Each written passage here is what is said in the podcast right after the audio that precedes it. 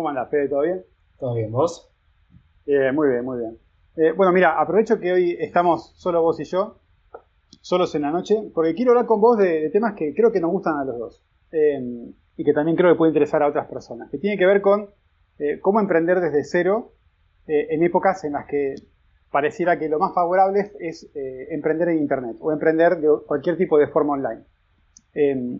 Y me interesa mucho más que abordar profesiones eh, estrambóticas y complicadas, ver cómo alguien que hoy está pensando en cambiar de profesión o en transformar su profesión, qué ideas le podemos aportar desde este brainstorming digital para, para que puedan tomar alguna decisión de orientación hacia empezar a generar ingresos a través de Internet. Y por qué no también desde fuera del país, para aprovechar los tan codiciados dólares que ahora están más complicados que nunca de ganar localmente. ¿Qué te parece? Sí, yo la primera idea que se me viene a la cabeza es crear un auto eléctrico. Algo fácilmente alcanzable. ¿Por qué? Hace poco, hace poco, ah, te, explico por qué. Hace poco vi un, un emprendedor que contaba, bueno, ideas para, para la pandemia, ¿no? Como para ideas de negocio. Y lo primero que tiraba, bueno, scooter eléctrico, como... Imagínate ¿Cómo eso era la, idea base para la pandemia? La idea. Sí. ah, está bien. Necesitas solamente, no sé, un millón y medio de dólares que cualquiera tiene abajo del colchón, cualquier argentino debe tener abajo del colchón hoy, ¿no? Bueno, por un lado eso, o si no puedes ver unos cuantos videos de YouTube y hacer tu propio scooter, que debe ser súper fácil. No, básicamente, dos clases lo sacás. Sí, a mí me encantan esos videos de YouTube donde la idea para emprender y hacerte millonario es, ok, tu idea, busca a alguien que te la desarrolle por vos y busca, y busca a alguien que invierta en ella. E, esa simplificación animal que en dos frases de mierda te está resumiendo años de laburo y por supuesto buscar el equipo adecuado, socios y, e inversores que crean en tu idea, aprender a exponer tu idea, aprender a venderla, en fin. y el elevator pitch, que es básicamente contar y vender toda tu idea en 15 segundos. Eso es lo más fácil, ¿viste? Como que lo sacas ahí en en dos o tres videitos de YouTube lo, lo tenés ya Obvio. para, Escúchame, salir a Scooter eléctricos, Argentina, mitad de precio. O no, para el otro día vi un video aún más gracioso. Viste que estamos con toda esta revolución de las plataformas que hacen envíos eh, a tu casa, ¿no? Tipo Rappi, Globo que ahora se va de Argentina, por supuesto, porque es más fácil en África, en serio. Em, eh, pedido ya, eh, Uber Eats y tantas otras, ¿no? Bueno, ahora se van a consolidar un poquito más. La idea millonaria que tú. hoy más que nunca, estas plataformas le roban al comercio un 30%. Hacemos una plataforma, aunque la competencia también es mayor. Eh, esa es una idea, pero no es la única, no es la única. Eh, por supuesto, ser marketer digital lleva un proceso de aprendizaje, pero es posible lograr un aprendizaje sin necesidad de establecerse como un alumno eterno de una carrera online o presencial. Presencial ahora inclusive es mucho más complicado. Eh, creo que todo lo que vos aprendiste, contá un poquito. Lo que vos aprendiste en publicidad digital, creo que en un 100% no lo aprendiste en la facultad. No, prácticamente no, nada. Más allá de algunas prácticas que eran muy de publicidad tradicional. Yo cuando estudié hace, ya no sé ni hace cuántos años fue, ocho años, ponele todavía lo digital estaba muy en pañales, por más de que Facebook existía hace bastante, todavía no había Instagram, o por lo menos no, no era uno de los fuertes y todo pasaba por, por Google y Facebook. Y email marketing a fondo, que todavía hoy sirve, pero medio que cambió ese, ese paradigma del email marketing. Eh, y sí, no, olvídate, olvídate que no vimos nada en la facultad, por más práctica o teórica que sea la orientación de la facultad, te lo nombran, pero no, o sea, creo que no apliqué, salvo la, la, práctica de creatividad para los textos y demás, no aplicás mucha, mucho de la parte estratégica. Mm. Además, planificación de medios, algo que, muy pocos llegan a hacer de planificar medios en pauta, no sé, pautar en, en canales de aire, canales de cable, muy pocos llegan a hacer, me parece y todos los días estás pautando todo el mundo, o sea, pero el 99% de los compradores de medios deben estar comprando pauta digital. Sí. ¿Cuántos están comprando hoy realmente eh, canales de aire. No, solo aquellos que están trabajando para las grandes compradoras de medios. Claro, pero porcentualmente es algo muy chico. Es, más fácil decirte, bueno, si vas a, si querés entrar acá, hace esto puntual, pero si no, la teoría básica de medios es esta, apliquémoslo a, a, lo, a lo virtual, a lo online, ¿no? Pero bueno, obviamente es medio difícil que los programas de la facultad estén, de cualquier curso en realidad, eh, pero sobre todo los de la facultad que están validados y demás, estén tan al día con todo lo que va haciendo y con un ecosistema que cambia tan rápido. Sí, es cierto. Pero ni siquiera, o sea, también lo que veo es, hay, poca adaptación en el tiempo. Cuando yo terminaba la carrera, terminé la carrera hace ocho años atrás, todavía no había profesores que hubieran actualizado sus programas de medio o de, redacción a medios digitales. Es más, lo hicimos vos y yo un poco eh, cuando dimos clases juntos en, en FAEC, que empezamos a traer un poco de redacción adaptada a Google Ads, a Facebook Ads, y que jueguen un poquito con los chicos con redacción para, para blog posts, para Facebook posts, para que jueguen un poco con lo que se van a encontrar en la calle. Porque vos y yo no lo vimos cuando estábamos estudiando.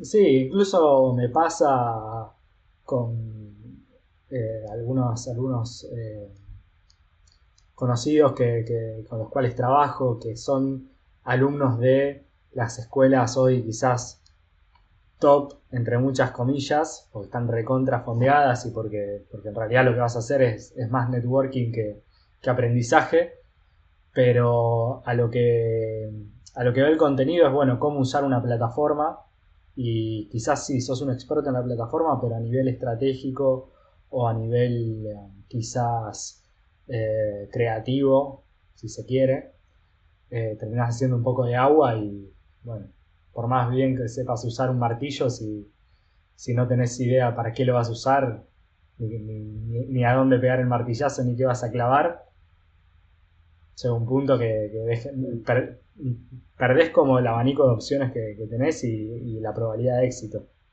Tal cual. Creo que ahí sí podemos decir que la, que la Facu aporta un poco, por tanto masajeo que nos dieron en los primeros años de la, de la FAEC sobre todo, al tema de pensar en un concepto, en un concepto de, campaña para un cliente o para una estrategia determinada. Pensar una estrategia, un plan, con el fin de pensar con un poco de empatía comercial en qué necesita mi cliente usar herramientas de creatividad para no decir, yo me acuerdo siempre que me decían, no pongas titular la vaca y pongas una foto de la vaca, trata de ser creativo, original, de pensar distinto. Sí, creo que, creo que yo, resumo lo que aprendí en la facultad, sobre todo esos años, como empatía y sentido común. Empatía común, claro. Que lo tenés que aprender.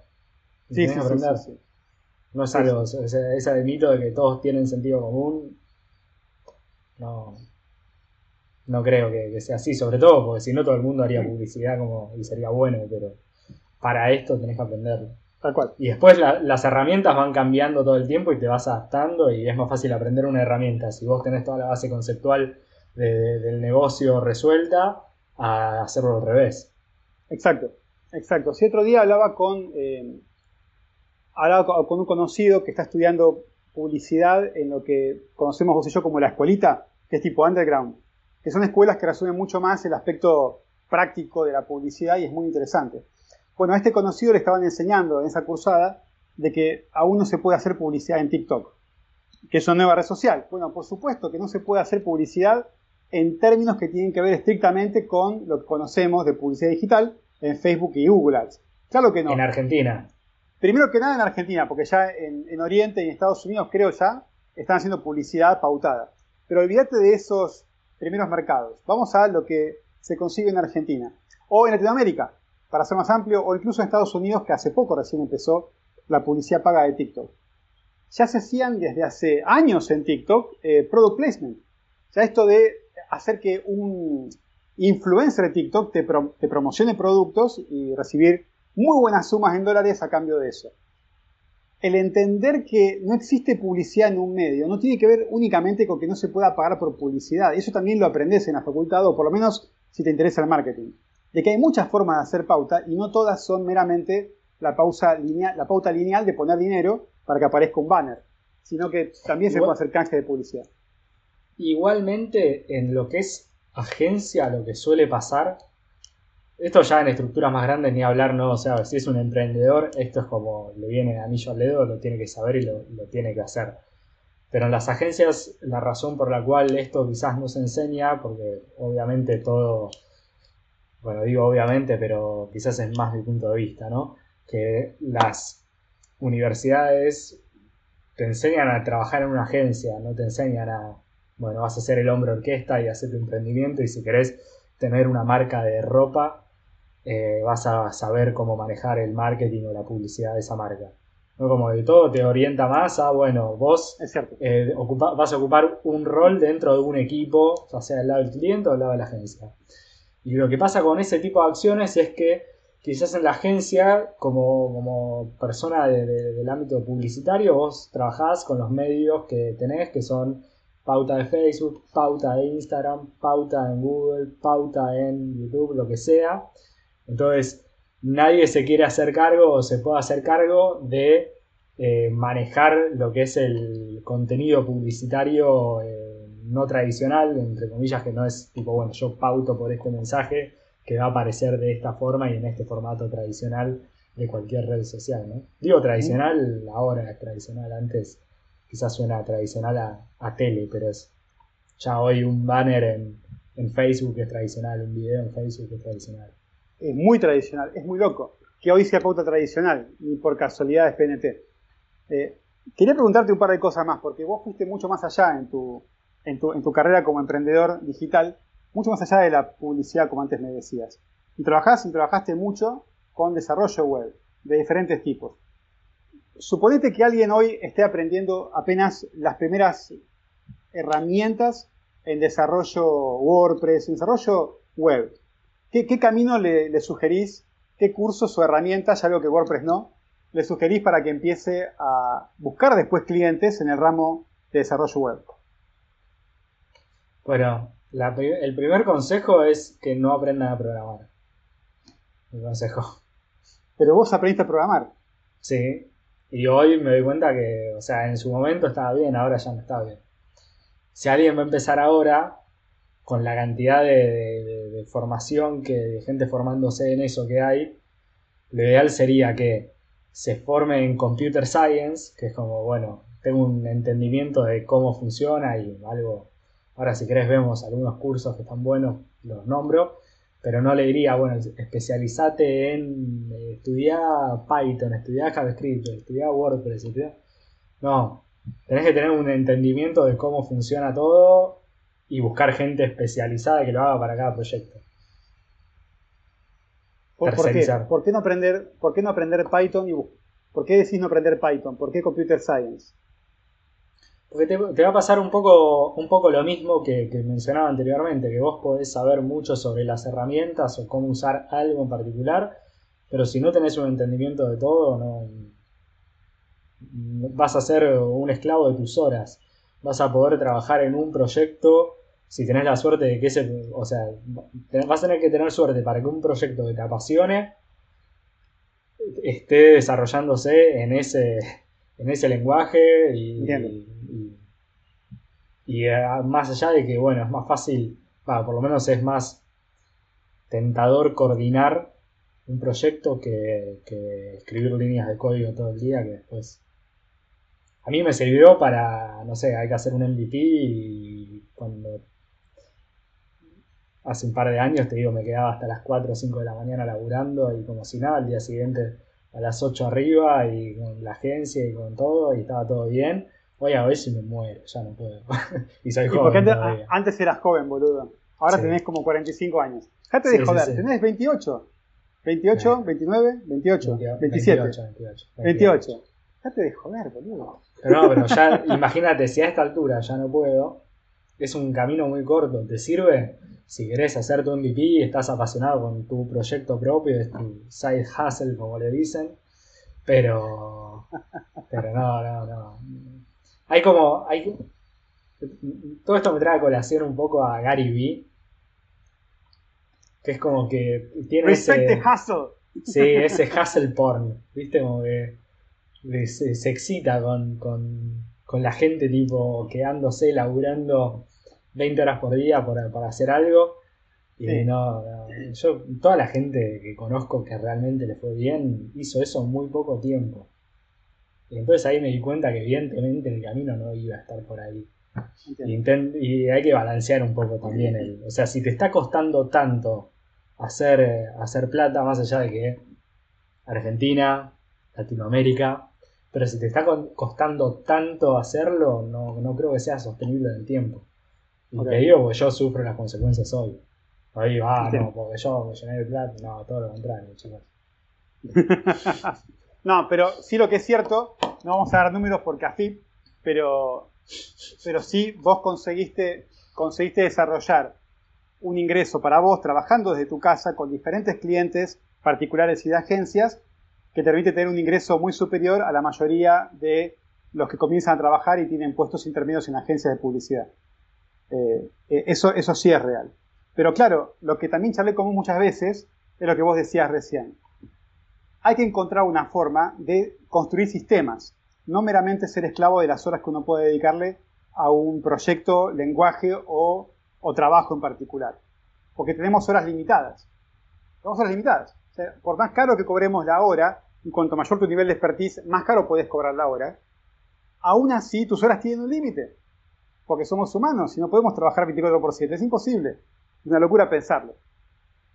Por eso creo que es un punto interesante ese. Primero, por supuesto, pagar el precio de piso de aprender una dinámica, una profesión o un sistema que podamos vender a otros. Y después construir equipos, que es creo algo en lo que estamos y yo ahora trabajando y que nos va a llevar un tiempo poder hacerlo, pero creo que es la única manera de proyectar y crecer. Sí, sí, sí. Uno tiene una capacidad limitada y y el tiempo finito y pasa rápido. Y, lo, peor es que, sobre todo, nos pasa, creo, a este punto que quizás tuvimos la, suerte y tomamos la decisión bastante temprano de, independizarnos o de trabajar, de, no, hacer, eh, no dedicar nuestro, todo nuestro tiempo laboral a un solo proyecto, a una sola empresa, entonces, al tener clientes, después te van llegando proyectos de, recomendaciones de distintas cosas o consultas o potenciales proyectos de, un mismo cliente que quiere, quiere hacer algo más. Y te, te cae un proyecto y si vos todo lo haces vos, llega un momento que decís, bueno, si hago este proyecto tengo que dejar pasar todos los otros y a veces no está bueno. No está bueno desde el punto de vista económico y por supuesto, y no está bueno desde el punto de vista de todo lo que, lo que podés hacer en un año, decir, uh, mirá, este año tengo todos estos proyectos que están buenísimos y, y vas a cagar sangre, ya te lo digo, pero vale la pena. Para mí vale la pena, hay gente que no. Pero, sí. Sí, entiendo. Duele, entiendo. O sea que en ese punto a mí me encanta mucho ver la experiencia de agencias de marketing online de fuera de Argentina, ¿no? Eh, veo muchos videos de agencias que están ubicadas, radicadas en Europa o en Estados Unidos, y hay como dos grandes tendencias. Eh, algunas que, que, apoyan la idea de la ultra especialización, como buscar un nicho de tu especialización, como por ejemplo Facebook Ads eh, o desarrollo web, pero sobre todo hay, mucha, hay fases en Facebook Ads porque es más sencillo de aprender, y buscar solo clientes de esa especialidad y crecer y escalar en esa dirección. Quizá le suman embudos web, o sea, funnels, algo de Google Ads, pero va mucho al nicho. Otros, en cambio, apuntan a tomar como un embudo hambriento de proyectos todo lo que se pueda tomar, pero ese tipo de agencias son, incluso las agencias de freelancers, las que veo que se manejan mucho más rápidamente y fácilmente con una estructura de delegación de trabajo. O sea, con otros freelancers que los ayudan a cumplirlo. Entonces, pueden tomar cualquier proyecto, sea desarrollo web, community management, Facebook Ads, Google Ads, lo que sea, que tienen equipo y gente a la cual después delegar ese trabajo. A mí me parece mucho más interesante esa segunda opción, esta, la de poder tomar todo. Pero como vos decías antes, solo se puede cuando tenés una idea general de lo que estás haciendo para poder delegar el trabajo a la gente que sí puede ejecutarlo. Sí, sí, a ver, saber de, todo está bueno si ah, tenés un proyecto en la cabeza y no tenés un mango para, invertir y decís, bueno, voy a hacer todo yo como me salga. Esa es como la, opción A.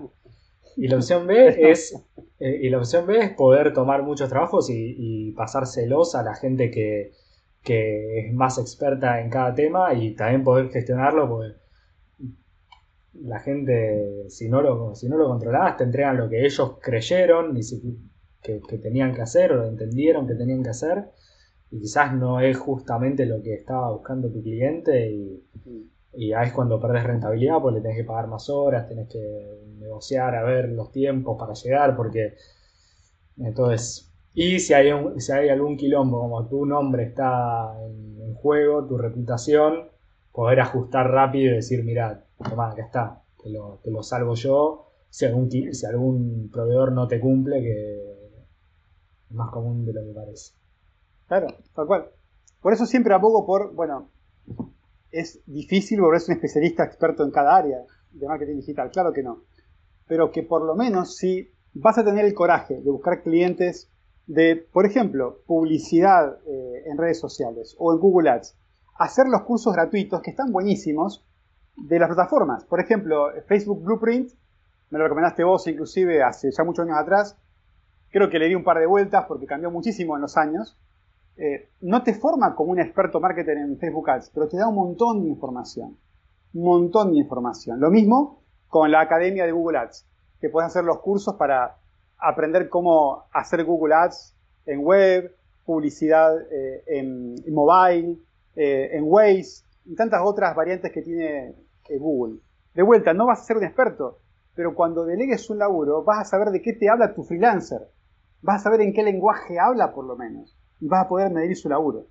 ¿Cómo lo sí, Incluso, incluso está bueno en el caso de que vayas a contratar, por ejemplo, para alguien que, que está en el punto que necesita tercerizarlo, está bueno hacerlo también para poder acordar y, manejar el mismo lenguaje con, el proveedor y acordar más rápido y, darse cuenta cuando están haciendo algo que no funciona, porque el negocio nadie lo va a conocer más que vos y por más de que ellos conozcan mucho la plataforma y muchas de técnicas de venta, vos los podés guiar y decirle para, segmentemos, probemos hacer esto, probemos hacer lo otro, quiero probar esto y que lo ejecuten ellos está bueno saber, no ser experto, pero saber. Yo le digo licenciado en casi todo.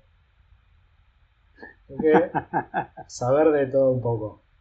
Después, eh, si, es necesario que vos lo que, entres y veas todo vos en detalle, bueno, ahí ya hay eh, quizás o, un problema con el proveedor o, una falta de recursos y hay que ver. o gente que no le gusta delegar como yo, me hago cargo. Se cortó un poquito, ¿qué? ¿Gente que no le gusta qué? delegar, delegar. Si no te gusta delegar, creo que es imposible crecer. No, ya sé, ya sé. Es algo con lo que luché y lucho todavía. Me cuesta porque es, difícil encontrar gente que tenga el, parámetro de, laburo que tiene uno, que esté en la misma sintonía. Sí. Y también pasa. creo, que hay, también pasa con freelancers que en el afán de tomar mucho trabajo, como no pueden delegar, les caen dos o tres proyectos al mismo tiempo y se saturan, no les alcanzan las horas. Y por más de que te digan que van a laburar el fin de semana o hasta las 5 de la mañana, no pasa eso, la verdad que no pasa. Mm. Porque, porque nada, porque están quemados, se entiende. no pueden ejecutar, ni te lo van a ejecutar bien probablemente, entonces todo se atrasa. Yo me acuerdo una vez haber contratado para grabar un curso, el primero que di a, mucha gente, a un flaco que me recomendó mi hermana, que era un, capo, un chico buenísimo y cumplidor, buena onda, pero cometí el error de, pagar el 80% de lo que iba a pagarle al comienzo del curso o el 60%, y le pagué muy rápido todo. Cuando terminó el curso, físicamente terminó el curso, le pagué el 100% de lo que adeudaba, pero él aún no me había entregado el producto. Y tardó seis meses más en darme el resultado. O sea, fue, fue terrible. Creo que también hay mucho de eso. El freelancer, por un tema de necesidad, va postergando aquello que ya cobró y empieza a tomar más trabajo. Eh, no sé si te pregunto esto, ¿probaste vos de, de, manejar distinto la ecuación de pago para ver si eso podía mejorar la performance del freelancer? Mira, probé muchas cosas. Yo lo que sí eh, suelo mantener es la primera vez, el primer contacto que hago, como no me conocen, es arreglamos un 30 o 40%. A veces si puedo menos, menos, porque me ha pasado que desaparezcan. Eh, y armar algún tipo de secuencia de pagos donde se paga contra entrega de todo el, del producto final. Si es un mm. proyecto muy largo, bueno, se arma una secuencia donde te voy a pagar hasta el 60% contra entregas. Por ejemplo, una beta, me entregas, no sé si es un... ¿Qué, mencionaste que era? En este caso es producción de video, grabación y edición posterior. Bueno, me mostrás el primer corte, yo te pago el te pago un porcentaje y te paso los cambios y después de esos cambios para cobrar el 40% que falta cuando, mm. cuando me aplicas los cambios que te pedí, las correcciones y lo demás. Como para... Nada.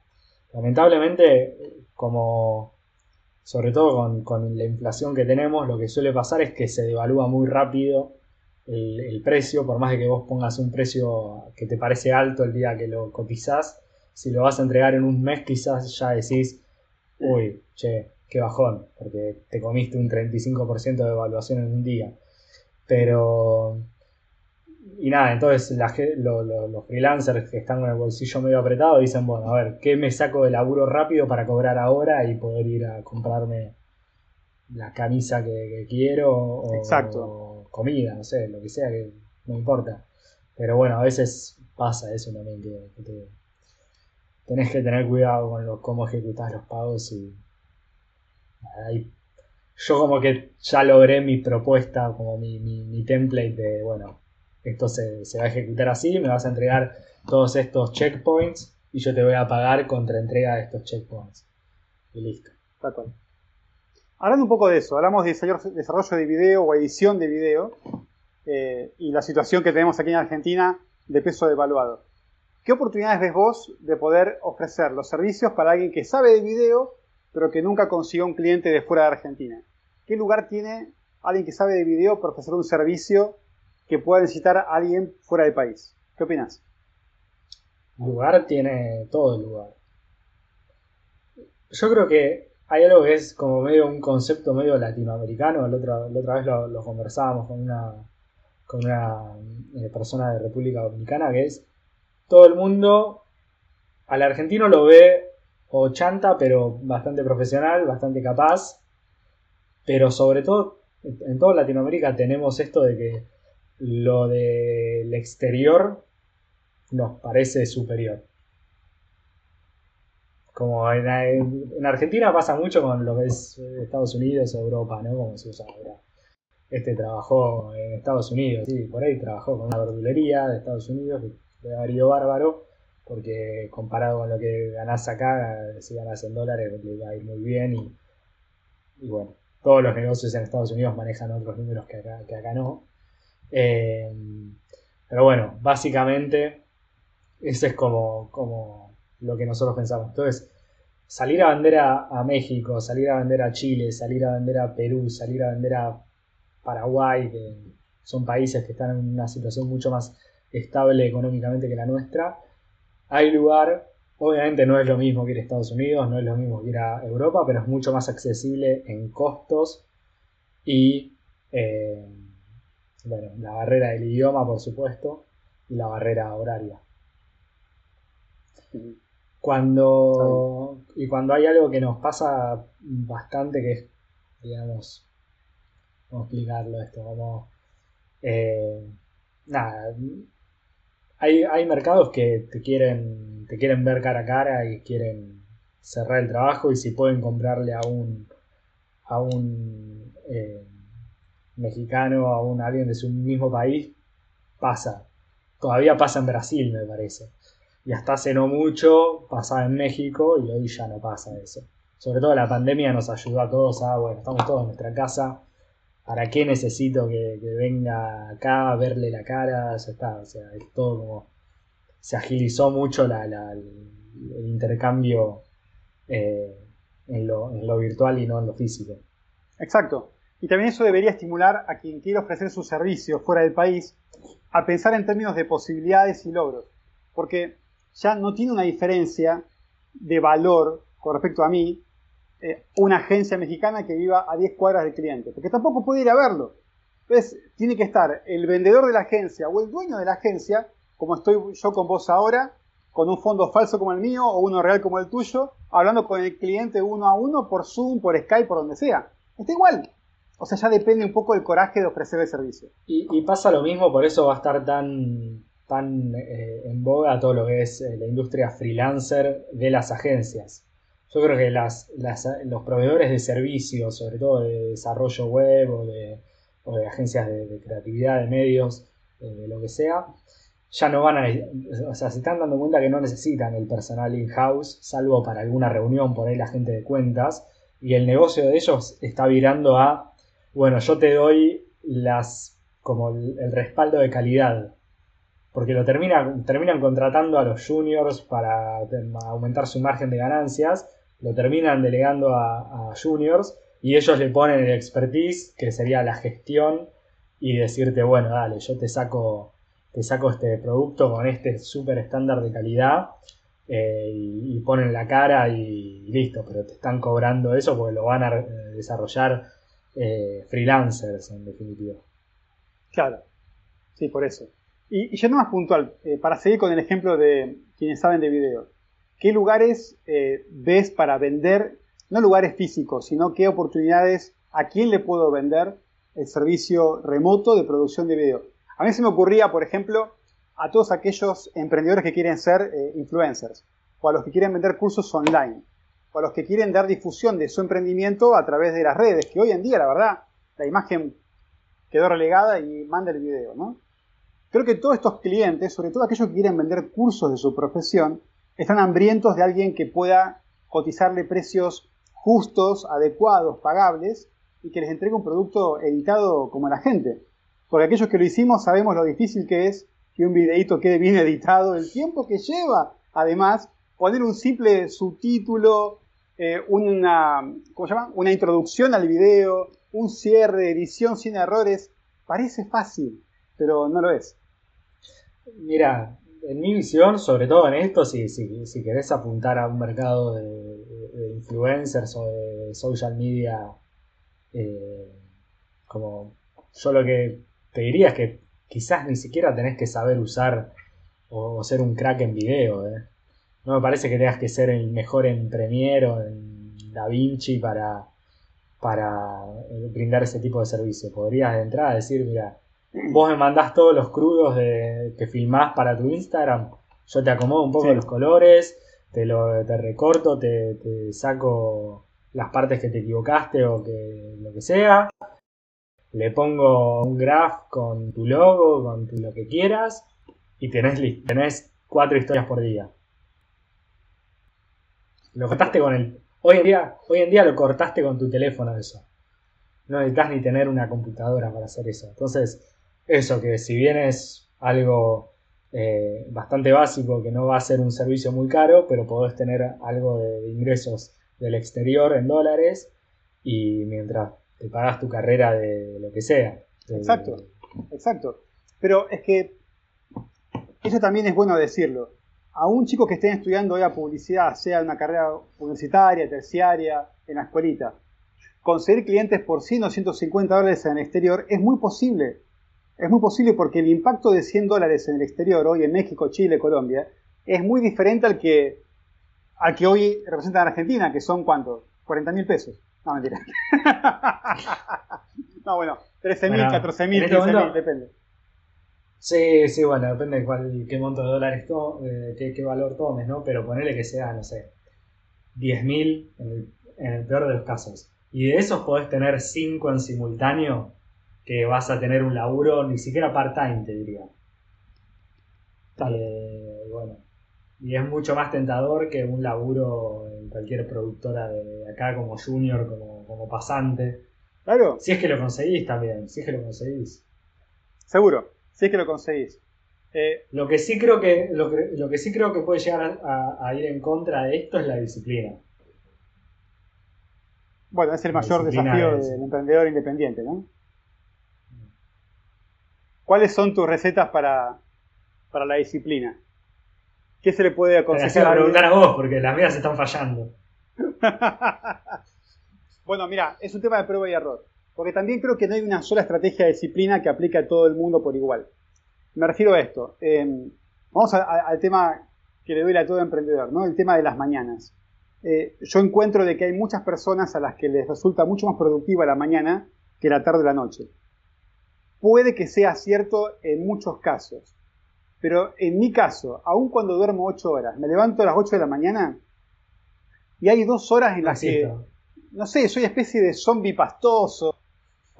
Algo le pasa, es como si los dos hemisferios estuvieran peleándose, ¿viste? Es como que estoy sentado y no, no termino de ordenar las ideas y para mediodía estoy mucho mejor. Ah, yo he tomado café, no tiene nada que ver el café en esto, ni la ducha de la mañana. A, mí Pero hay gente que a las 7 está pila. Perdón. Sí, a mí, me pasa algo muy similar que es, por ahí me quedé hasta tarde con, algo, no importa qué, me levanto al día siguiente, habiendo dormido, no sé, 4 o 5 horas, y estoy todo el día diciendo que se acabe este día, me quiero ir a dormir, me quiero ir a dormir, me quiero ir a dormir. Llegan las 7 de la tarde, 8 de la noche, 9 de la noche, estoy hecho un colibrí. ¿Por qué? ¿Por qué? Claro. Bueno. Y me da mucha bronca que pase eso, pero bueno, es cierto. Igualmente yo, yo tengo un sistema que es como... Me, da vergüenza quizás llamarlo sistema porque en realidad es como enfoque basado en intereses. A ver, cuando, alguien, cuando algo me interesa, lo hago, es como que le puedo, me puedo enfocar, me puedo quedar seis horas. Y cuando no me, no me interesa, no lo pateo, lo pateo, lo pateo. Entonces me doy cuenta que cuando hay algo que no me interesa, ahí tengo que buscar a alguien que lo, que lo haga por mí. O decir, loco, mañana, o si me pasa esto, que yo a las 2, 3 de la mañana estoy organizando el día de mañana, ¿no? Eh, sí. Cuando, en realidad de, ese mismo día, pero cuando me levante. Entonces digo, bueno, esto va a ser lo primero, le voy a dedicar el doble de tiempo quizás de lo que, lo que debería porque no voy a poder hacerlo bien. pero pasa eso, o sea, si no me interesa es muy difícil, lo sufro, realmente lo sufro y me cuesta enfocarme y no, distraerme con, otras cosas. Me pasa de sentarme y, y decir, bueno, me voy a poner a hacer esto y cuando me doy cuenta estoy laburando con otra cosa que me interesaba más. Entiendo. Sí, algo que sí vos tenés, y te lo admiro y también trato de aplicarlo, es que más allá de la hora a la que comiences a trabajar, sí tenés una disciplina para meterle muchas horas a un proyecto cuando aparece la demanda, cuando hay que entregar, cuando hay que cumplir la palabra dada y brindada, ¿no? Como emprendedor. Y eso sí es importante. O sea, yo no quiero ir tanto al tema del el modelo idealista de arrancar tu día a las 6 de la mañana, sino así tener una disciplina para un segmento horario dedicado al trabajo de forma exclusiva. Creo que eso sí es útil. O sea, ok, ¿cuántas horas vas a dedicarle a tu trabajo? Pero dedicarle a tu trabajo en serio, no mezclando tu hora con videos de YouTube o Netflix o lo demás. Tener ese orden creo que sí es importante, aunque sean 6 horas de 12 a 6 de la tarde. No importa en realidad cuándo las ubiques tus horas productivas, pero si no tenés un espacio productivo, por día, de lunes a viernes o a sábado, como vos quieras, no vas a lograr entregar a tiempo lo que el cliente te, solicita, sea cual sea el laburo. Por ahí te ah, lleva tres horas por día. Deberíamos hacer un paréntesis con la gente que está en el mercado financiero porque se llega a levantar a las 3 de la tarde y sus horas productivas están de 3 a 9 y le va a ir mal. Le va a ir mal. Es cierto, es cierto, sí, sí. Bueno, también por supuesto, hay, después vamos a charlar de esto también, pero si un, si un profesional ofrece un servicio de consultas como consultor o como especialista, como un abogado contador o un médico, sí tiene que atarse a un horario de oficina, por así decirlo, porque sus clientes no van a esperar a que él se levante. Me refería más que nada a aquellos que pueden ejecutar su trabajo productivo en una hora dispar a lo que la gente se maneja en la calle. Eh, pero es bueno lo que decís, claro, hay que también adaptarse a los ciclos del cliente. Durante un tiempo tuve clientes de publicidad que estaban en España y era durísimo coordinar reuniones con ellos o enviarles mensajes a una hora en la que estuvieran despiertos, activos y que hubieran terminado su horario laboral. Pero bueno, hay que considerarlo, hay que, hay que acostumbrarse a ser disciplinado, porque si no el cliente siente la falta de contacto o, de cumplimiento, ¿no? Sí, sí, y eh, bueno, y, pasa un poco, eh, a mí me, ayudó a ordenarme un poco quizás eh, la demanda de los clientes, sobre todo cuando trabajas con clientes afuera y con clientes locales. Porque bueno, el cliente local a las 9, 9 y media, 10 de la mañana te cae con algún quilombito. Sobre todo cuando tenés muchos clientes, siempre alguno tiene algo. Eh, vos ya tenías tu planificación del día y después por ahí tenés a las 7 de la tarde, hora local, una reunión con gente que está en México y que tiene dos o tres horas menos. Entonces, nada, se, te alarga el día. Y también aprendí a decir, bueno, me voy a levantar temprano, por más de que esté hecho un zombie, en vez de, no sé, entrenar a esa hora o, entrenar a las 9 de la mañana, entrenemos a las 7, porque sé que a las 9 me voy a levantar, voy a empezar a laburar y voy a tener 3, 4 mensajes de, che, Fede, ¿qué pasó con esto? Che, che, ¿sabes qué pasa con, no sé, yo tengo como un imán para, las consultas igual, como que eh, a veces me demuestro demasiado disponible y quiero, quiero Puede ser. evitarle dolores de cabeza a algunos clientes que te vienen con problemas de otros proveedores y, los ayudas a, a, encararlos, porque no se los puede solucionar, pero a, encararlos más rápido. Yo algo que nunca te dije, y te lo quiero comentar ahora, así queda registrado, grabado para posteridad. Algo que aprendí de vos apenas te conocí, que me sorprendió y me gustó mucho cómo lo haces, que es la forma en la que respondes cuando alguien te hace una consulta, por medios escritos. O sea, oralmente, por mensaje o charlas por teléfono, personalmente, sos súper amable, siempre. Pero aprendí de vos cuando te conocí y comenzamos a dar clases juntos en la FAEC, cómo respondés los mensajes escritos, cosa que yo no hacía tan bien como vos. O sea, vos sos, tenés una forma de responder que es, eh, que es por demás amable. Sea lo que sea lo que te responde el otro. Te pongo un ejemplo.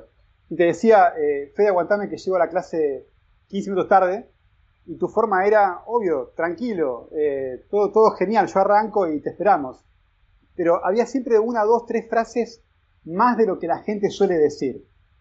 Te pongo un ejemplo, si la gente dice, ok, vos estás llegando tarde y lees el ok, y bueno, ok, está ya, arranca él, ¿qué va a hacer? Me espera, va a comenzar. Vos vas un paso más allá en la cordialidad al responder. Y eso te muestra disponible, eh, pero a la vez hace sentir muy bien al que recibe la respuesta. Y empecé a usarlo también. Cuando vi cómo respondías dije, es genial esto. Me di cuenta cómo lo hacías y empecé a usarlo. Y me empezó a ir mucho mejor en dejar tranquilo al cliente, por ejemplo, cuando algo está en camino de ser entregado, o cuando alguien llega tarde a una reunión conmigo, darle tranquilidad de que está todo bien, de que no se preocupe, de que, de que no corra, ¿entendés? Y, eso sí, eso, eso me, gustó mucho aprenderlo de vos. Sos muy, muy cordial, aún con la gente que no conoces.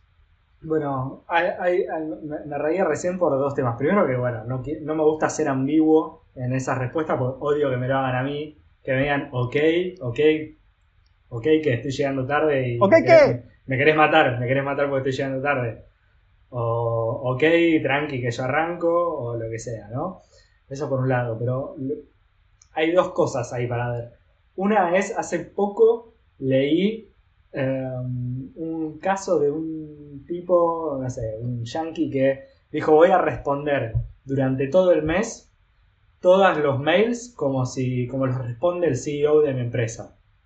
Con una frase corta te respondo solo lo primero que me preguntabas. Si me preguntaste 10 cosas, te respondo una y dejo todo ambiguo.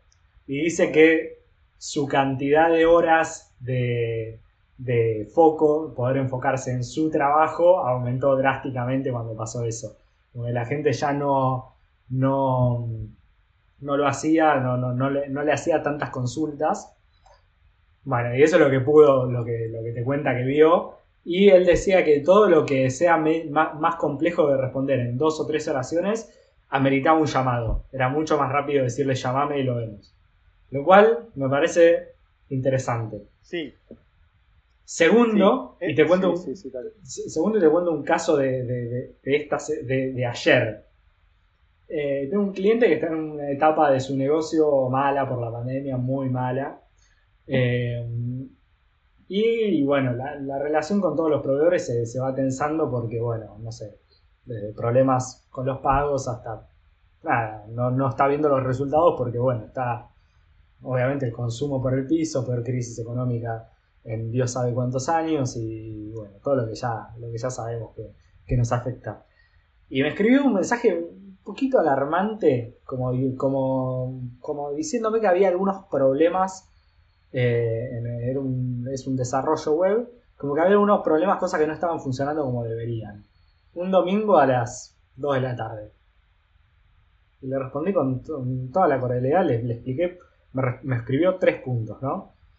Le, respondí todos los puntos diciéndole, mira, esto pasó por esto, falló, es verdad, por esto, ya lo solucionamos. Este otro va a estar solucionado mañana y el tercero me pedí una reunión para ver todos estos temas. Dale, llámame mañana y coordinamos agenda y hacemos una reunión. No me respondió más. Quedó ahí una, una tremenda alarma, se lo respondí el mismo domingo, me tomó 10 minutos responderle porque era bastante extenso lo leí 200 veces como para asegurarme de que estaba todo. Y eso te, mm. te, apagan. Eh, es un balazo de, agua para, para, tranquilizar a algún cliente que está en un mal momento y, lo tenés que acompañar. Y por más de que al final del día eh, con vos no se porte del todo bien o se porte perfecto, depende cuál sea, cuál sea el caso, no debería importar como para responder bien y, te ayuda mucho a, apaciguar las aguas y que esto después escale y la, persona siga engranando y demás. Entonces es como, mira, aceptar los errores, decir, sí, esto pasó, nos dimos cuenta, de esto no lo sabíamos, contame más o lo que sea y responderle lo antes posible. Y, con la mayor, el mayor detalle y la menor falta de ambigüedad de muchas, muchos cuando trabajo con proveedores de sistemas, muchas respuestas son ambiguas. Son, es problema mío, es problema tuyo. No, mira, no entiendo qué me estás hablando, chau. Yo te digo, mira, entiendo que puede ser, no, no sé de qué tres cosas me estás hablando. Pero te cuento las tres por las dudas. Y por más que me pierda 15, 20 minutos de mi día, al final del día es un dolor de cabeza menos, un quilombo potencial menos, que, que me va a dejar maquinando una hora toda la semana. Claro que sí. Sí, creo que hay mucha sabiduría en eso. Como me enseñó un jefe hace muchos años atrás, eh, me dijo Alejandro, jamás se esconda del cliente cuando está enojado. Jamás se esconda, porque yo lo estaba haciendo. Tenía, bueno, era muy chico, tenía 24 años, y le estaba evitando dar una respuesta a un cliente de que le íbamos a, de que no íbamos a reconocerle una publicidad que él ya había pagado. Y era mucha guita. Y él se dio cuenta de comunicación al cliente. Me cagó a pedos y me dijo, jamás te escondas, sobre todo cuando hay algo una mala noticia que dar. Eh, y lo recordé toda la vida, Fede, porque obvio que va a ser una llamada dura quizás la que tengas que hacer cuando algo realmente es de tu parte. Pero va a ser mucho peor si el cliente escala su furia porque no, lo, no te encuentra, o porque no hay respuesta, o le das respuestas ambiguas como vos decías eh, recién. Quiero ir más allá en esto. Y, y también creo que es útil para, para vos, para mí, entender que el ser, el ser completo en las respuestas, el ser amable, eh, el, no ser ambiguo, el ser directo y contenedor, creo que también tiene un lugar. Eh, yo jamás tuve ningún reparo en dedicarle tiempo a mis respuestas a vos, por ejemplo, porque vos también lo haces conmigo, sos correspondiente. Entonces, me gusta dedicarle tiempo cuando vos tenés una consulta que hacer, una duda o, o una respuesta que tengo que darte, porque también recibo eso de vos. Creo que algo también que es muy útil para los emprendedores, sobre todo para los nuevos, es saber no dedicarle todo este 100% de energía y positividad y contención a cualquier persona, sobre todo a las que no lo valen o a las que como vos bien sabés, porque también las tuve yo, solo buscan de vos consultoría gratuita. Porque al principio es lindo aprender de esa manera, porque te sentís reconocido, pero te agota el tiempo también muy rápidamente. Sí, sí, sobre todo cuando no te sobra el tiempo, porque ya estás con, pero bueno, sí, pasa mucho con nuevos potenciales nuevos clientes que, bueno, te, sentaste a charlar y le dijiste el precio, no le gustó, pero te empiezan a hacer preguntas y no sabes si, si van a ejecutar o no van a ejecutar la, campaña o el proyecto o lo que sea. Y decís, bueno, pará. O sea, si querés consultoría, en algún momento hay que poner el límite y también reconocer rápido a las personas que todo el tiempo te llaman por cualquier cosa que, quizás ni siquiera es un potencial proyecto, es un quilombo que tienen con otro proveedor y te quieren hacer la consulta a vos porque eh, te mostraste disponible o porque en algún momento te, trajeron un proyecto y después hay proyectos de 100 dólares que te digo de de hace dos años que todavía me, llama y dice, che, ¿te puedo llamar hoy? Las primeras tres, cuatro veces te digo que sí y después me doy cuenta, digo, ¿para qué estoy haciendo esto? Pasa mucho cuando, cuando en sistemas con la gente más, adulta, más, grande, que, te tienen como, como la, la respuesta a cualquier pregunta de computación y te preguntan hasta che, ¿cómo guardo un Word en PDF? Y decís, flaco, googlealo. Googlealo. Googlealo, googlealo, googlealo. Sí, tal cual, tal cual. Aún así te reconozco, me sigue pasando que hay gente que me cae muy bien y sigo dándole respuestas, no, dedico horas, por supuesto, ¿no? Ah, Pero sigo dándole respuestas porque a mí me caen muy bien los emprendedores, ¿no?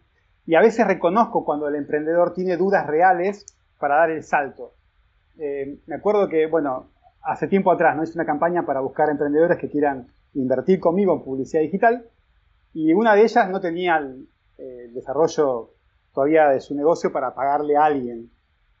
Pero la vi con tantas ganas y es una señora eh, ya de unos cuantos años que quiere adaptarse, quiere encontrar la forma de, morder en lo digital y, le di un par de consejos. Quedó encantada. Después me llamó una vez eh, con mensaje, no siempre con permiso, muy educada, y, le di un par de consejos y con dos, tres pistas se puso en campaña, buscó freelancer para hacer una página re barata y se puso a vender por acá, a hacer historias, se conectó con otros como ella que fabrican carteras o cosas de cuero y empezó a armar su negocio en lo digital, en lo online, muy rápido, con muy pocas herramientas. Y eso me cayó muy bien. No solo eso, ella se dio cuenta que no me podía pagar, pero me recomendó un amigo de ella que hoy es cliente mío. Entonces, encontró la forma de agradecer. Y eso me parece súper, súper lindo. No, Por eso, nunca, nunca taxativo. Obviamente, como que hay, de hecho, hasta nos gusta como responder algunas cosas o explicar algunas cosas porque nos gusta, pero hay veces que ya viene el, che, ¿me ¿podés hacerme esto? ¿Podés armarme una campaña? pará, o sea, no, o sea, la verdad que no tengo tiempo para ocuparme de eso, no, no me parece justo, o sea, no, hay cosas como que creo que hay un límite también. Sobre todo cuando te lo, ya te lo están pidiendo como, bueno, dale, hacémelo y pretenden que, que se lo hagas gratis, ¿no? Total, para vos son 10 minutos, como le pasa a cualquier diseñador. ¿Viste? para vos que es fácil. Un mensaje le cambia por ahí el emprendimiento a alguien. No te cuento, una vez eh, esta señora me mandó un mensaje diciéndome, te quiero contar nada más, con tu sugerencia, encontré que me va a hacer la página eh, económica, no podía pagar lo que le cotizamos nosotros, eh, pero me va a hacer con esta página. Su emprendimiento se llama Sueco con K, Sueco Store, Store de tienda. Eh, ok, me va a hacer con, con suecostore.com. Y le dije, mirá, podés comprar el dominio .store eh, y te queda sueco.store, que es tu marca. Creo que quedaría súper lindo. Y también puedes comprar los dos si querés, si tenés los dos dominios. ¡Ah! Y se sorprendió con... porque no tenía idea y le encantó y con razón porque es su marca online. Ideal. Entonces compró el dominio, todo y quedó agradecida, me tomó 10 segundos darle el consejo. Es más, busqué el link, le mandé de, creo que namecheap.com que lo vendía también GoDaddy, para que lo compre de una y su desarrollador web, que seguramente es un freelancer que también está comenzando, eh, se ubique en tiempo y espacio, compre el dominio justo y chao. Pero con qué poco a veces podemos hacer una diferencia. Está bueno. Sí, sí, sí. Hay, como esos típicos cosas de gente que ya, que ya compró 10.000 dominios, que, sabemos cómo, cómo buscar además. Y, nada, después yo a lo, que voy, esa gente re, vale la pena ayudarlos.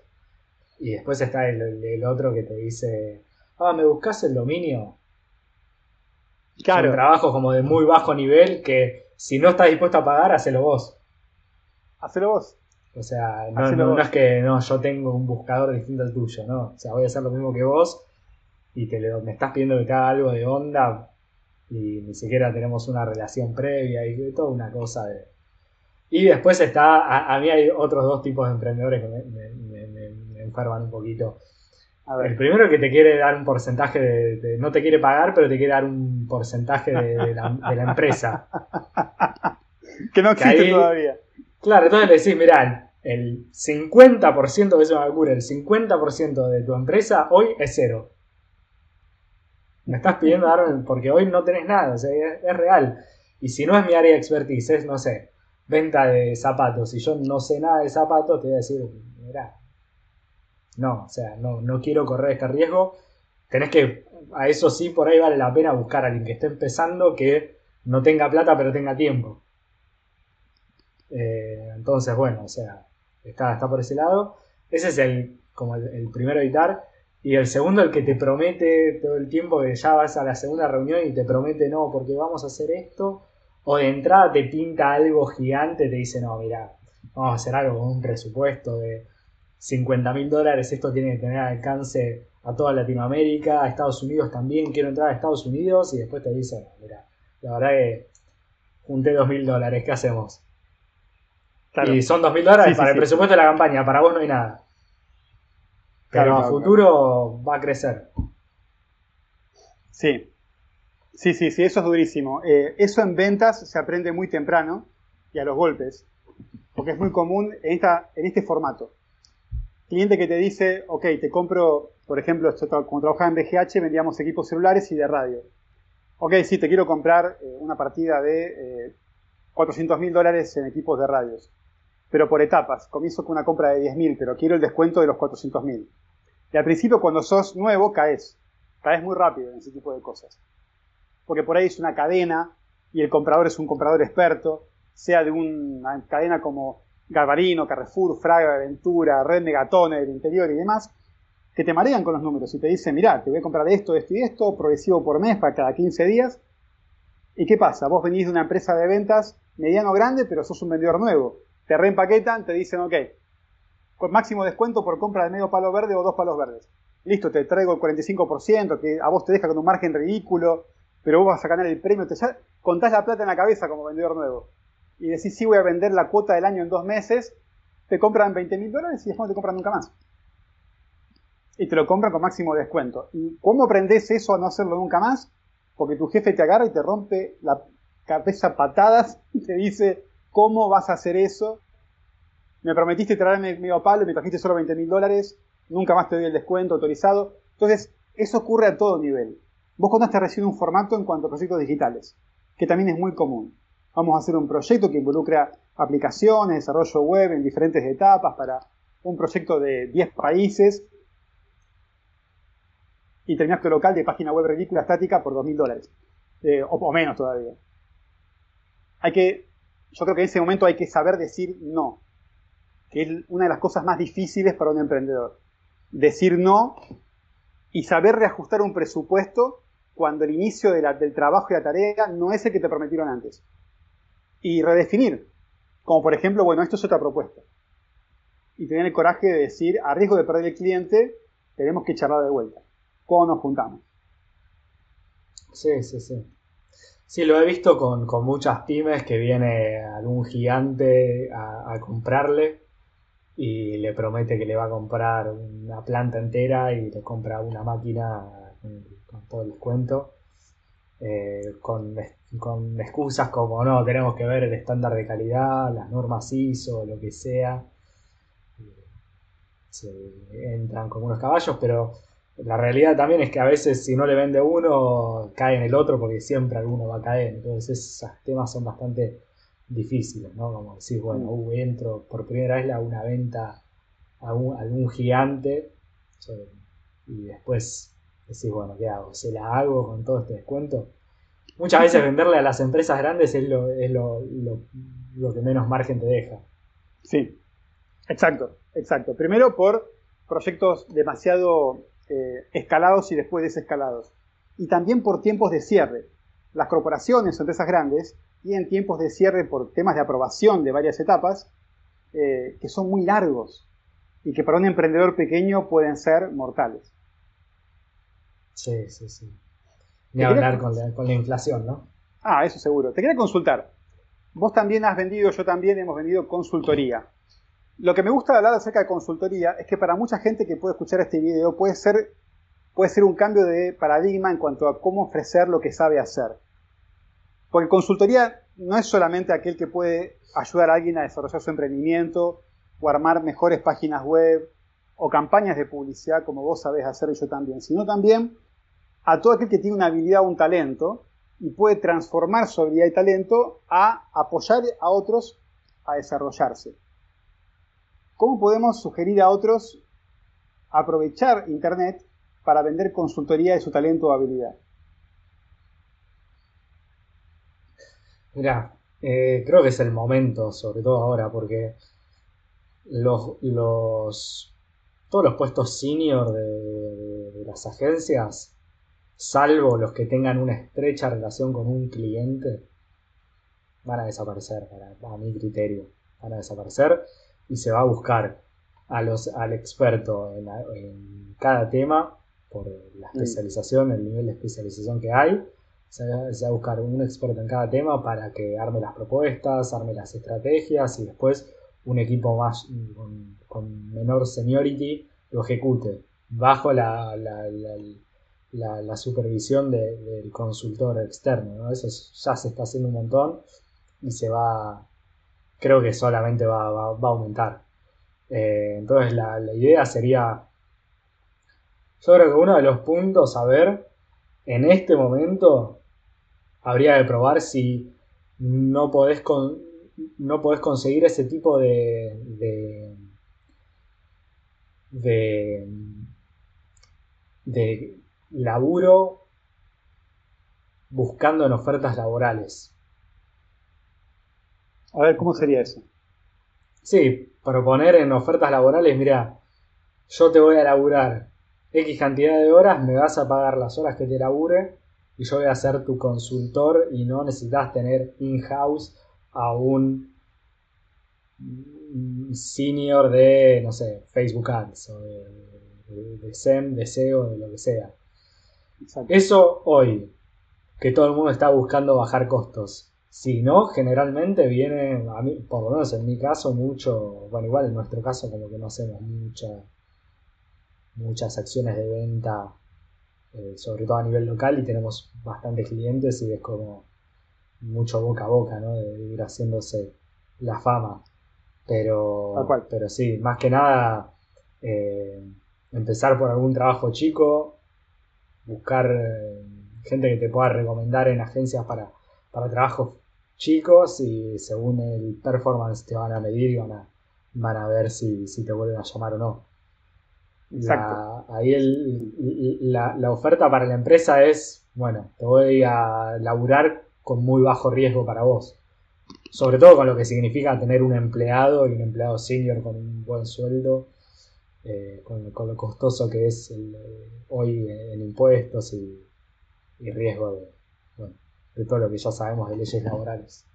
Exacto, exacto. Y es sobre el campo muchísimo de posibilidades. Por ejemplo, sin dar nombres, por supuesto, pero vos con tu nivel de expertise y seniority le estás pudiendo vender consultoría a una agencia de publicidad que tiene un montón de personal eh, en, tu, en tu mayor capacidad de experto en marketing digital, orientado a publicidad. Eh, a mí me pasó de, está tengo mucha experiencia en venta, di cursos de venta y le puedo vender consultoría en ventas a un grupo de ventas de una empresa multinivel. Y también en el pasado, consultoría en ventas a una empresa de seguridad, de personal de seguridad física. Mira qué ramas diferentes, pero pero la capacidad en consultoría se puede adaptar porque podemos analizar la necesidad estratégica del cliente. Y para ir más allá de ventas o únicamente marketing o publicidad digital, yo te conté que tengo un amigo que ojalá que sea el invitado próximo de este podcast, eh, Federico Irigoyen. Bueno, él empezó a generar contenido hace ya muchos años en YouTube porque su interés era vender consultoría para ayudar a gente que había roto su relación romántica. O sea, su programa de consultoría y coaching era cómo ayudar a recuperar a tu ex o recuperarte. Tenía un, tiene, un, tiene un muy buen sonido, porque lo que él se enfocaba más que nada era ayudar a, las personas, que en un principio eran en su mayoría hombres y ahora son de, todos los sexos, a recuperarse emocional y personalmente. Y o casualidad eso ayudaba también a atraer de vuelta a su expareja o a nuevas parejas. Desde que conocí a, Fede, eh, también me sorprendí porque muchos de sus amigos personales o inclusive exalumnos de él empezaron a aprender de él cómo vender su pasión en forma de consultoría. Te, te, cuento un par, te cuento un par que conocí personalmente que lo hacen. Por ahí no con el nivel de proyección de Fede Goyen, pero sí hacen dinero con esto. Uno de los muchachos que conocí en una reunión de él eh, vende consultoría o coaching para mejorar tu nivel de ajedrez. Ajedrez, estrategia de ajedrez a, través de videos de YouTube, atrae a la gente y les vende el programa de, de coaching para mejorar tu ajedrez. El tipo es un capo en ajedrez. Em, otros, como también hice yo en el pasado con cursos, pero hay algunos orientados a ayudar a la gente a mejorar su comunicación y oratoria. Em, otros se especializan en ayudar a la gente a mejorar su comunicación escrita, cómo ser autores, y vende un programa para eso. Y otro que me sorprendió mucho es un ex seminarista católico, desarrolló un canal y enseña, sobre todo a jóvenes, a cómo superar la adicción a la pornografía. Toma mate. Sí, yerba. Pero sí, cuando lo contó, todos nos reímos así un poco por esta incomodidad y no saber, viste, cómo responder.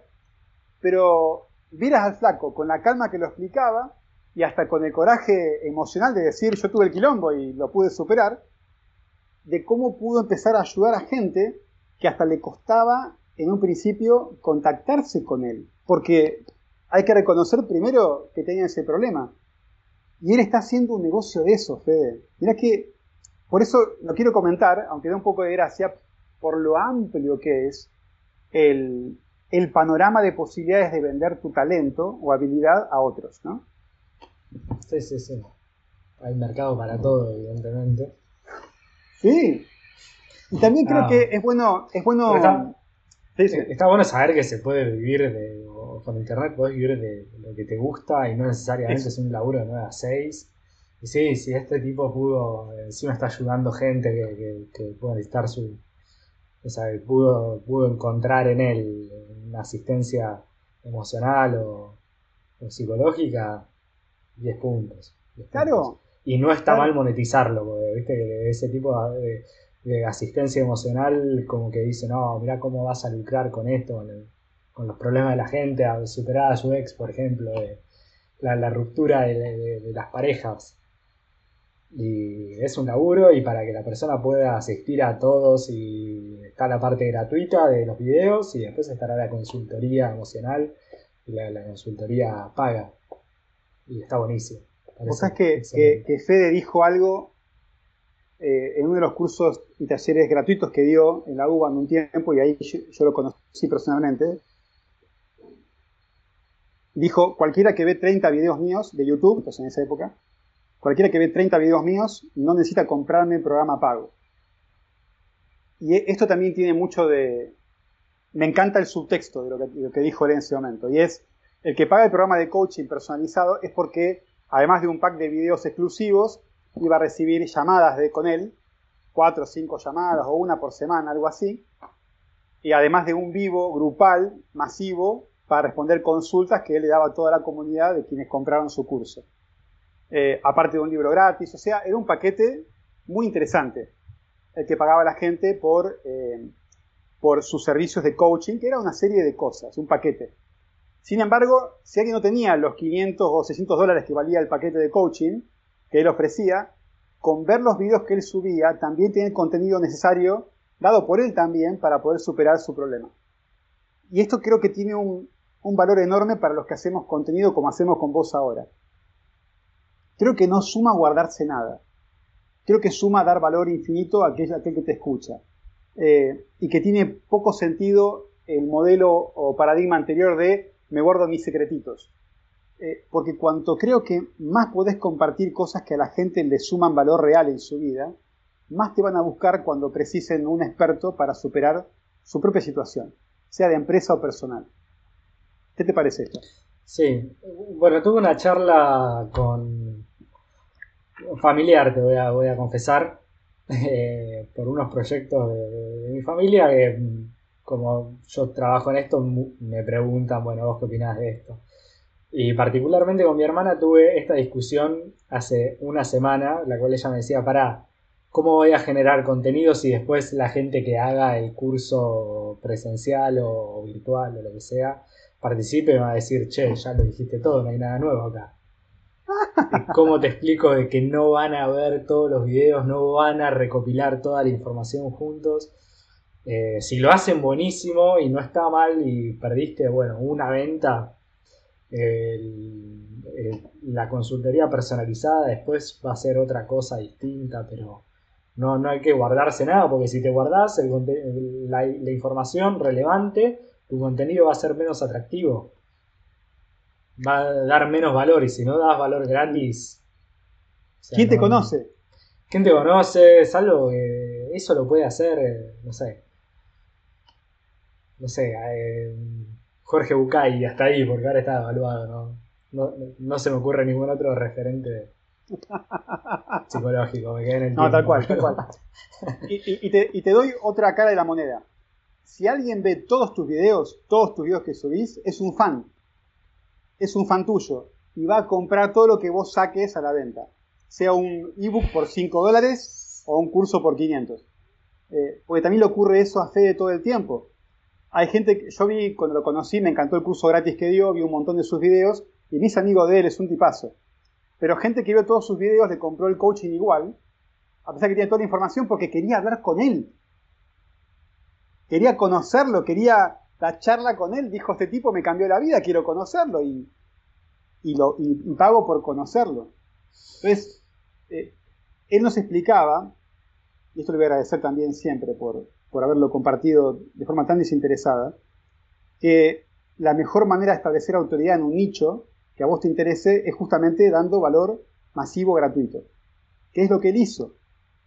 Eh, y él tiene 30 o 31 años, es súper joven, pero también arrancó muy joven a compartir contenido masivo gratuito.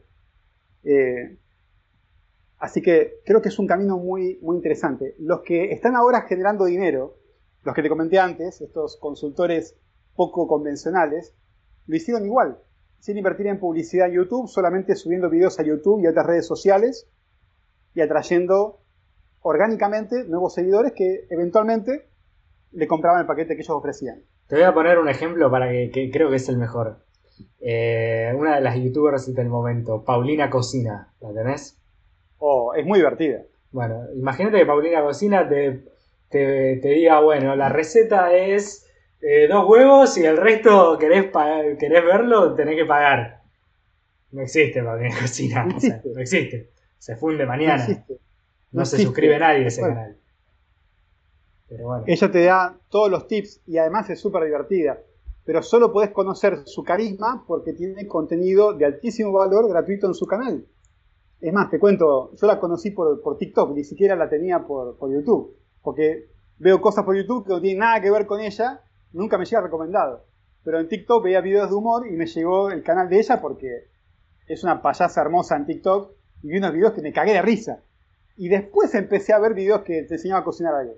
Ah, hay una nota en la revista, ¿cómo se llama? La, revista de la Nación. Eh, Hola la, creo que es. Creo que sí. Eh, que le hacen una nota hace un par de meses. Eh, y ella, o sea, cuando cuenta, cuenta un poco de su estructura, como y de toda la gente que está atrás de eso y es realmente grosa, o sea, importante. No es una persona que está ahí, filma, no, no, es, es un negocio, es, un, es, una, es una pyme. Es realmente una No, exacto, exacto. Bueno, y creo que es una pyme construida alrededor de una personalidad, ¿no? Eh, que es lo mismo que nos decía eh, Fede cuando nos decía arranquen su canal cosa que me costó siempre hacerlo solo y por eso me encanta esto de armar con vos un podcast, porque aparte que me encanta charlar con vos, compartimos un montón de temas en común. Eh, él nos decía, aunque ustedes se encuentren especialistas que hacen lo que ustedes creen que es lo mismo que ustedes, olvídense, el nicho se puede repartir entre varios porque su personalidad es única y tu forma de compartir tu contenido es única y le va a gustar a algunos sí y a otros no. Y tiene toda la razón, sobre todo en esto de que no necesitas un canal o una difusión a 3 millones de personas para hacer dinero o vivir tu pasión. Necesitas un nicho de personas que se interesen en cómo vos difundís tu contenido de nicho y que compren todo lo que vos producís. Bueno, la, semana pasada Adrián Wright nos decía que tenía 11.000 seguidores y vive de eso. 11.000. Exacto. O sea que, en cualquier agencia te dirían 11.000 seguidores, es un ni siquiera califica como microinfluencer. O sea. ¿Viste? ¿Viste? Exacto. Exacto. Por eso hay que alejarse, creo, de la, de, la creencia de que solo se hace dinero en YouTube o en redes sociales vendiendo sponsoreo o por pago de publicidad de, de AdWords. Nada que ver. Tu propio proyecto de pasión puede ser difundido y vos quedar como un especialista al que la gente quiera acudir solo por compartir valor. Sabes que Adrián no lo comentó, pero en los principios que él empezó a subir videos de cómo hacer algunas, algunos pasos de construcción del zapato, eh, tuvo críticas muy fuertes de, de, pares de él, de pares de expertos zapateros que no compartían ni un solo secreto por redes sociales, ni por ningún otro medio. Y críticas literales que le decían, ¿cómo vas a explicar eso? ¿Cómo vas a, a compartir eso? Y él ya estaba ganando, mucho antes de la pandemia, ya estaba ganando dinero con alumnos que iban a su escuela, como él contaba, porque querían conocer al muchacho de los videos. Entonces, mirá si no, si no sirvió. Sí, sí, sí. Pero bueno, hay que. Creo que para hacer eso, lo primero que tenés que hacer es tener mucho cuidado cuando te comparas. Porque si Adrián decía, ah, mira, todos estos expertos zapateros en Instagram hacen esto, voy a hacer el mismo tipo de contenido, quizás hoy no sería lo que es, o le hubiese costado más llegar, o quizás no estaba vendiendo, no se estaba destacando en ese, en ese nicho. Y al mismo tiempo también tener cuidado de no compararte con, no sé, Kylie Jenner, ¿entendés? Como Kim Kardashian. Como gente que tiene un montón más de seguidores, que tiene un, un séquito de, gente atrás, una, una, historia mucho más grande, un apoyo millonario, no millonario, pero un apoyo económico mucho más fuerte del tuyo, y vos recién estás empezando y a veces dice, uy, no, ¿para qué me estoy gastando en esto? No, es un laburo medio de hormiga que, hay que darle.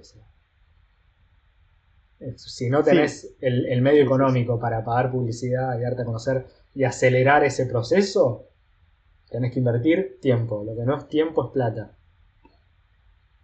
Exacto, exacto. Y, creo que, esta forma que estamos ahora comenzando, para mí es lo ideal. O con un amigo que, con el que tengo intereses en común generar contenido, primero de larga duración, como es un podcast, pero además brindando valor real al que nos puede llegar a escuchar y comenzar sin pretensiones de monetización inmediatas. Todo lo contrario. Haciendo y compartiendo contenido de algo que realmente te guste y te interese, porque creo que es la única manera, la única manera de continuarlo en el tiempo sin sentir que estás invirtiendo tiempo en algo que no te gusta. Sí, sí, sí, sí. Ahí va. Sí, o sea, a nosotros nos auspicia Coca-Cola en este momento. Pero no todos tienen ese tipo de contactos. Ya lo sabemos. pero bueno. Es más, nos auspicia de, Lo único que podemos decir es que nos auspicia Coca-Cola. No podemos mostrar una lata. Es parte del contrato. Nos lo tienen prohibido, por supuesto. Eh, che, locura. Es como, como, como cuando Lacoste le pidió a los guachiturros que no usen su ropa. ¿Eso fue real? ¿Se lo pidió desde la marca en serio? Eso fue real. Les ofrecieron pagarles porque no usen su ropa. Tenemos que empezar Esto es un logro. Yo estaría orgulloso si me dicen eso. Che, por favor. Pero sí. No sabía. ¿qué querés? ¿Qué te doy para que no muestres mi marca? Ahí para mí el camino natural de la COS debería haber sido le saco el logo a mi ropa. Claro. Pero bueno, creo que venía, viene de afuera, es un cambio mucho más, más grande, ¿no? Pero... O cambiar de animal y poner un chimpancé. Claro. Y si usas el cocodrilo estás re out. Pero el tema es que con lo que ganaban esos pibes, por más de, barrio que, eran, eh, con lo que ganaban se compraban la colección nueva a la hora que salía. Sí, sí, sí, sí, Entonces, si le hacías parecer que podía ser una chomba cualquiera, para mí, ganabas la guerra. ¿A qué costa? no sé. Fuera, sabiendo que esa movida fue real, qué torpeza de, de, de comunicación, de, de sentido común, como antes charlábamos, ¿no? Intentar prohibirle a una banda que tiene alta difusión usar tu ropa. Intentar segmentar desde la prohibición o desde la negación. Qué, tontería tan grande de tratar de discriminar de esa manera. Sí, sí, sí, sí. Pero no sé, no sé qué, qué lo motivó y muchas veces eh, hay, hay, como un sesgo en, en las marcas como de su nicho, conocen solo su nicho y cuando viene alguien de afuera no saben cómo manejarlo, me parece. Claro. Pero es como, viste, cuando hay, hay empresas que creo que fracasan porque los directivos están como eh, en, en, una burbuja. Como que no, no, terminan de entender y se quieren meter en, en algo de consumo masivo de, de, de, otro, tipo, otro tipo de nicho. Y viven una realidad muy distinta. Entonces, a menos que estén como muy metiéndose muy en. Se les puede ir de las manos y el sentido común es el sentido común de ellos. De ellos, claro. Es un, un mapa de creencias muy particular. Pero justamente al perder contacto con el suelo real, te perdés por ahí una oportunidad de mercado totalmente nueva. O por lo menos te ahorrás un gran disgusto, porque la prensa le dio un montón de difusión, mucho más a su acción entonces por intentar prohibirlo, que, que al guachiturro por usar la marca misma. ¿no? Sí, sí, en, en particular lo que les pasó a ellos es si yo hago un esfuerzo publicitario y, y, histórico gigante, porque no es una marca nueva tampoco, en posicionarme como de un, en un nicho y diferenciándome del otro. Y los del otro nicho me empiezan a, a, a tener como referente, pierdo el mercado que, que me interesaba. O, que, o donde yo quería estar. No sé Tal si cual. es el que me interesaba, porque creo que al final de cuentas las ventas es lo único que interesa. Pero bueno, hay una estrategia a nivel mundial que no, con, con- no iba con, con los guachiturros, evidentemente. El tema es que, que lo tenés que manejar con, con cuidado y no, no de esa manera, no desde la prohibición tampoco. Obviamente que no. Obviamente que no. Che, Fede, te agradezco muchísimo por, por esta, esta charla. Me No, encantó. después te, después te paso la, te mando la factura. Dale. de Yo, creo, yo creo y, te, y te lo anticipo, yo creo que, que me encantaría tener un invitado una semana y otra semana ser solamente eh, los dos en charla privada, función privada, eh, como Rómulo Berruti y el otro, para poder este, tener Ahí- una... ahí- esa referencia no la, no la, no la pasé. Por fin. Es la segunda que consigo que no agarres en, en- en dos semanas. Me encantó. Me encantó, me encantó porque por fin te puedo agarrar. porque me Explica- agarras todas las referencias antiguas. Explícamela, explícamela. No, Función Privada era un viejísimo programa de Canal 7, televisión pública. Hablo de la década del, del 80 y principios del 90, por dos conductores que eran muy caseros y películas del año del orto, horrendas, y gracias a ellos conocí eh, sucesos argentinos, estos cortos de cine viejos que Sí, te mostraban sí, las noticias en... Ese sí la conoces. Sí, sí. Pues la, car- la característica más divertida de ellos dos era que estaban muy copeteados cuando comenzaba el programa, porque daban el. conducían el programa desde una barra y estaban con traguitos todo el programa. Entonces terminaban bien copeteados, nariz colorada y era muy divertido escucharlo. Así que bueno, la verdad que no, tenía idea, es la verdad que no tenía idea. una referencia muy oscura. Referencia- Sí, entre, sí, esto sí. Y Yassi- entre esto y Yassimel, ya me siento totalmente. Sí, le Yacimel lo estuve escuchando un poquito más para ponerme en tema. Lo estuve escuchando un poquito más. Estoy realizado ya de agarrarte en dos. Dos en un mes ya me doy por contento. Mirá, de- de- pasaste de 0 a 100, ¿eh? Es una- Sin escala, dijiste, dale, a fondo. Escala, escala. Y ahora Seguro. me voy a especializar en buscar referencias que no puedas agarrar. Cosas de Ucrania. romper, para romper la porra, romper comunicación. Quiero que no me entiendas. Ay, Dios. Bueno. Bueno, dale, muchas gracias. Eh, que hasta el lunes que viene, creo, ¿no? Hasta el lunes que viene. Hasta el lunes que viene, con todo éxito. Y vamos a comentar al invitado en breve. Que vamos a tener, cuando lo podamos confirmar. Gal- Galperín, me dicen por la derecha. Gal- gal- ¿Te suena? Ga- Galperín. Mira, si no consigo nada mejor, Galperín nos, nos va a auspiciar y va a venir el lunes que viene. Pero si consigo algo más decente, creo que vamos a traer a ese invitado. Bueno, si esto dentro de, de dos años es masivo, yo quiero que toda la gente que vea esto tuitee, che, Alperín, te, te están esperando en África, es más fácil. Te están esperando. Dale. Y, registrado. y- y que nos pague el vuelo a Uruguay, pues seguro que sigue en Uruguay, porque si Va tiene allá, pronto, va no va a volver a esto, que nos rescate, que nos rescate. Si todavía se puede salir del país, nos tomamos un avión, paga él. Y lo vamos a entrevistar. No. Y si no se puede salir del país, nos, nos manda un, subma- submarino, paga él también. Me gusta garronear, eh, me gusta, creo que el garroneo es eh, lo mejor que le pasó a Argentina. Que sea gratis, justamente, nos acostumbramos a eso. Sí, es el canje, ¿no? Que le vamos a dar por difusión para dar. Tiene un proyecto, dice que quiere comentar algo de mercado justo, ¿cómo era? Plataforma de compra y venta, no sé si va a andar. Bueno, vale. Qué locura. Que te vaya muy bien, provecho en la comida que te espera y nos vemos pronto. También. Abrazo.